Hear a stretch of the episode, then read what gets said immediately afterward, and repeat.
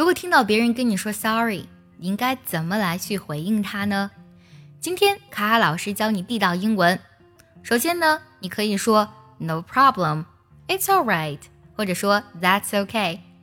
这三种表达呢，其实都是表达的你并不介意，或者说他所做的事情并没有造成很严重的影响，都可以用这三句话进行回复。对了，最近我们爱趣陪跑营已经开启了限额招生。如果你没有学习方法，坚持不了学习英语，但又想从根本上提升你的发音、听力还有口语，参加爱趣陪跑营一定可以给你带来彻底的蜕变。请微信加“早餐英语”四个字的拼音，也可以点开节目文稿加我的微信。还有，我们可以说 “It happens”。这句话用中文翻译过来呢，就是这是正常的，也就是说，错误的发生呢是有可能的，不用放在心上，有这一层意思。再一个，我们可以说 "Don't worry about it"，很好理解，是不是？不要太过担心。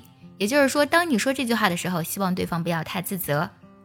还有 "apology accepted"，道歉呢已经被接受，别人可能真的是犯了很严重的错误。但是你也真的原谅他了，希望修复关系，你就可以说 apology accepted。还有我们可以讲 it's really not a big deal，这不是大问题。其实说这句话的时候呢，是希望呃对方不要太在意，或者说是希望缓和气氛。